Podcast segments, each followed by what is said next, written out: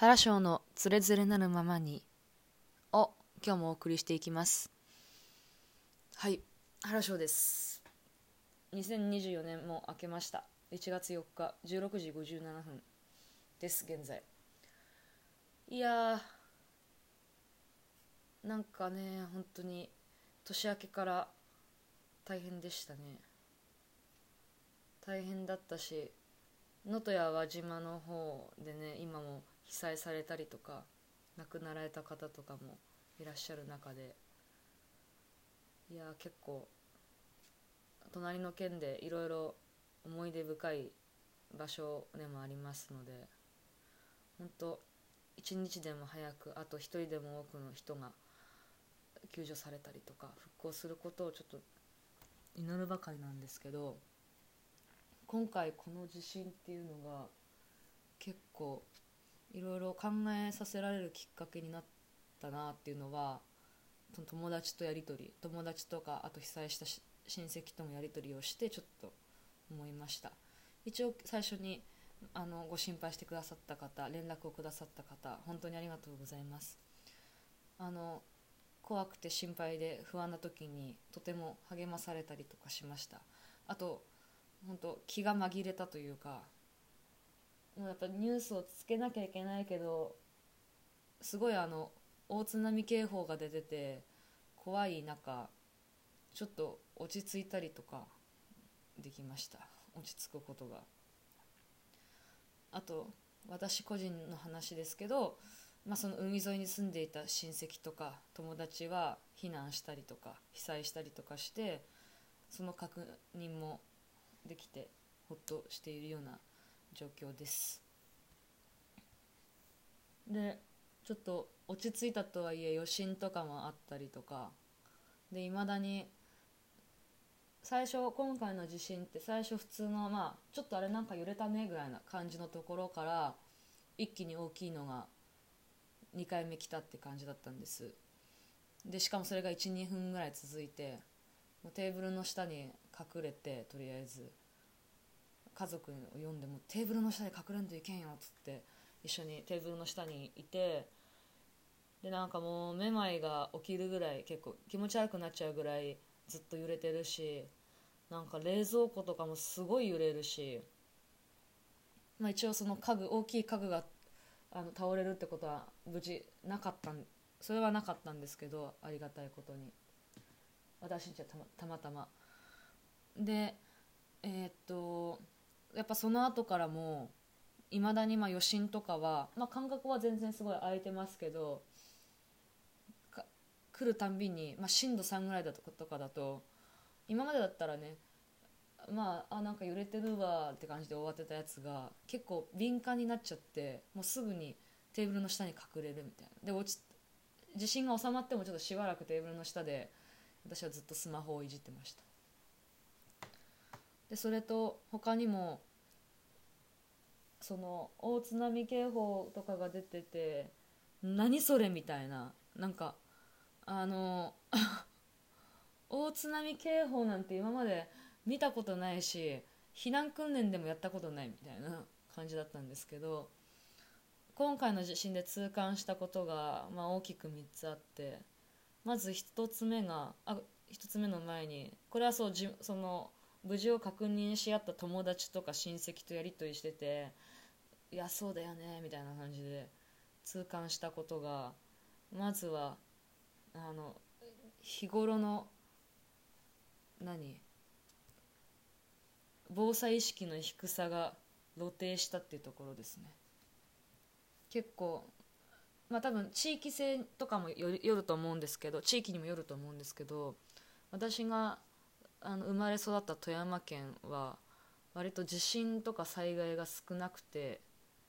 たいまあ災まあ、少なくはないけどこう川のね川がたくさん出川が7つぐらいああ7つだっけな？出川が7つあって七大河川って呼ばれる河川がありまくる県なんですよ。あの一級河川って言われる。だから結構洪水とかそういったところは割と歴史的にはあるんですけども津波とか地震とかあと台風とかが特にないんですよ。台風はあの南側にある立山連峰が守ってくれたりしてその小学校から高校まで台風とかで学校があのなくなるとかあ一日その今日は休校ですっていうことがなかったぐらいには結構守られてる立山に守られてるっていう感じのあれで避難訓練とかもするけど本当あんまりみんな実感もないというかそういう感じだったんですね。でそれは多分北陸の他のところも一緒で輪島は昔2011年あ違うもうちょっと前だっけ？にあの地震があったりとかもしてもう来んだろうみたいな一回来たからもう来ないだろうみたいなって思う人とかもいるいたんですけども。いや今回その結構地震が起きて大津波警報発令されて今すぐ逃げてくださいとか言われてで連絡をくれた友達とか親戚からももう今すぐ逃げろみたいな言われて結構混乱しました。もう気持ち的にも。っていうかまず最初に思ったのが言われてね私んちって沿岸部からどれぐらい離れとるんだろう？みたいな。全然海沿いの地域ではないんですけどもそれがやっぱ分かんなかったりとかあと津波から逃げるってしてもどこに逃げたらいいのかみたいな。とりあえず2階に行くかみたいな。とかそういったことが家族間で起きました。そういう話が。であの一応海沿いに住んでた親戚とかはその大きな地震があの最初起きたあとすぐにもう木の実木のまま車であの高台の方というか山の方にいる親戚のところに被災されたっていうのを聞いたんですけどなんか結構私の住んでるところは、まあ後で調べあ後でっていうかそのあの地震の直後余震とかがある中あのパソコンつけて Google マップで調べてまあ自分の住んでる場所から沿岸部まで結構、まあ、10キロぐらい離れてたんですけどでも一級河川からの距離が結構2キロぐらいだったんですよね。で津波の前に氾濫もあるしそもそも用水路もたくさんあってやっぱそれを考えるとうかつに逃げられませんでしたね。なので本当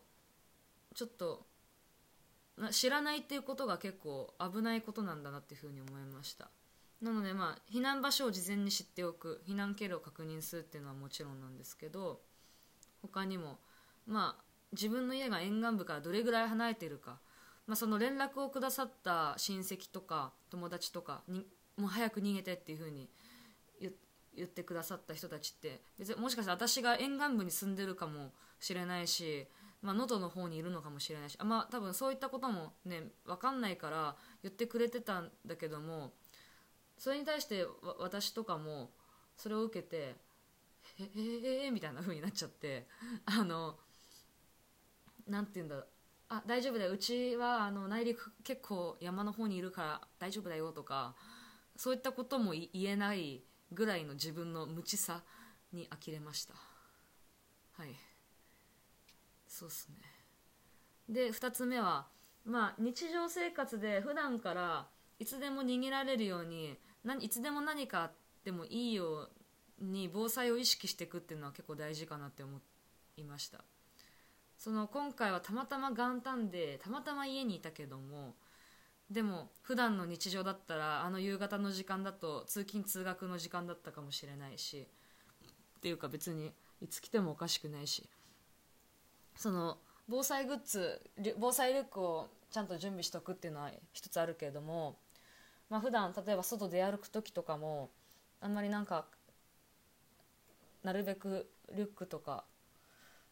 まあ、飲み水とかは常に持ち歩いたりする必要があるのかなって。なんか何かでその交通手段が例えばバスにバスの中に閉じ込められたとかなった時とかもやっぱ飲み水がないとかそのそういったこととかで、まあ、飲み水持ち歩くとかあとは何だろう普段から家でスリッパを履くとか重いものやガラスなどとかはなるべく下に置くとかその日常生活を送る上で、まあ、過度に負担になりすぎない程度で防災意識を習慣にすり込んじゃうっていうことがもう結構ありかなっていうふうに思いました、まあ、私よくスリッパとかね脱ぎ散らかしたりとかしてしまうんですけどなるべく家の中移動する時も履くっていうか。で今回その一番その痛感したというか友達と言ってたのはもう本当に連絡のやり取りができることっていうことにすごいありがたみを感じて、まあ、今でもその被災されている、ね、地域でその通信が遮断されているところもあるんですけどもそれを考えると本当に多分すごいしんどいだろうなみたいな自分の自分たちの住んでるところの状況もわからないしやっぱその親戚とか友達が無事かどうかもわからないってことって結構かなり体力とか気力も消耗しちゃうだろうなって。あとは今回その SNS とかで結構その有益な情報というかあのこういう時はこうしたらいいみたいなそういう情報がたくさんあのリポストされててそれがすごいありがたかったというか私の中では。うん。だでしたね。だけど連絡が取れなくなって例えばねもう SNS もできない。電話もできない。これ前あのあれになんだっけラジオで話したんですけど本当にそういう風になっても全然おかしくななかった状況だったのでだからもし連絡が取れなくなるようなことが今後起きたらどうしようっていうのはすごく思いました今回。で調べました。連絡が取れなくなった時とか考えたりとかしたんですけどでももうどうしようもできない。もう何も載ってない。そういう連絡。そういうことが起きた時は。なのでもしその連絡手段が取れないとか情報がと調べることができないってなった時はなったなって友達ととか家族とかお互いにねあの生きてるだろうあいつならまあ大丈夫だろうって希望を持てるように普段からそういう防災とか準備しておくことが大事なんかなっていうふうに思いましたね。そう。いやもう本当に結構そこが今回割と大きかったかな。精神的にも怖かったけどでもなんかちょっと地元の友達とそっちもやばかった？とかあ被災したよ？とか断水したけど家族みんなうちだよ？とかそういったの聞いたよかったよかったみたいなこっちはこうだよみたいな話をお互いにできたからなんかちょっとほっとしたりもしたけれどもいや結構スマホなかったら無理だなって思いましたね結構気持ちが。でももしかしたらねスマホが使えなくなるってことなんて全然ありえる話なんでそうなった時にどうしたらいいんだろうっていうのはやっぱり普段からもうやることとか準備できることはやってかな。でもまあそれそれはねばっかだとやっぱり不安になっちゃったり苦しくなっちゃったりとかして本末転倒だと思うのでまあやることをやってあとはまあ、今を集中して生きるっていうことが結構大事なのかなっていうふうに思いました。もういやもうどうなるかなんて分からん。でしかも私年、ね、年末にさなんか死生観というかを持つためにもなんかちょっとそういう衣装を描くっていうのはありなんじゃないかって思ったけどいやマジで描こうと思います本当に。いざっていう時になんかどんだけ自分にとって必要なものって何だろうっていうふうにも思いました。逃げる時になんかあれもこれもそれもっていうのがないというかうん。そう。普段からそれが分かってたらすごい強いなって。なんか私の友達はあのちっちゃいぬいぐるみ。なんかお母さんが中学生の時からにあるぬいぐるみをすごいその友達は今でも大事にしててあの逃げる時のリュックにもそのぬいぐるみを入れてたみたいな。人にとって大事なものっていうのは人それぞれ違うんですけどそれを知ってるのと知らないのでは結構大きく違うかなっていうふうに思いました。いやまだまだね余震とかもちょっと怖いですけどでも心配しとってもね心配して地震止められるんだったらいくらでも心配しますけどそういうわけにいかないしやっぱり自粛ムードっていうのもなんかすごいね罪悪感持ったりとかするのもやっぱおかしいと思うのでまあおかしいっていうか。だからまあ今は本当みんなできることをやる自分たちができることをやっていくかなって思いました。はい。ありがとうございます。ちょ年明け早々あれだったんですけどそうあそうそうそう。あと長谷賞からもね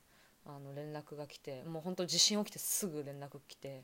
言われてああ確かにと思ったのはまああのこういう時は大げさになるぐらいがちょうどいいからって言われてあそうだよねみたいなマジあざすって感じでしたね。うんと。ということで今日のここえなんだっけ？ダメだ。最後のまとまりの文章がパッと思い出せん。あ分かった。思い出しました。ではあの今年もよろしくお願いします。ここまでのお相手は原翔がお送りしましただっけ？ちょっと確認しますね。すすすすすすすすすすす。